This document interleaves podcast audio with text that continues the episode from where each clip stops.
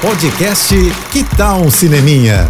Dicas e curiosidades sobre o que está rolando nas telonas, com Renata Boldrini. Esse é o fim de semana mais esperado pelos cinéfilos, como passou a ser chamado o lançamento de Barbie e Oppenheimer no mesmo dia, né? Barbieheimer.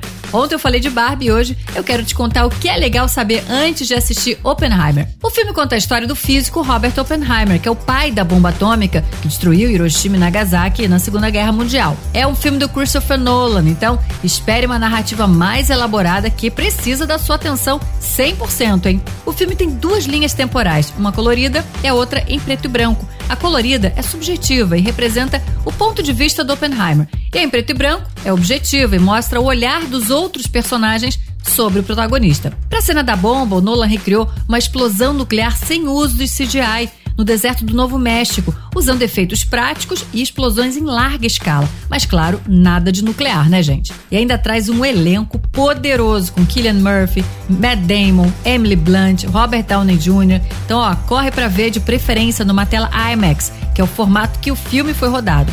É isso. E se quiser mais dicas ou falar comigo, me segue no Instagram, arroba Renata Boldrini. Tô indo, mas eu volto. Sou Renata Boldrini, com as notícias do cinema. Hashtag Juntos pelo Cinema. Apoio JBFM. Você ouviu o podcast Que Tal um Cineminha?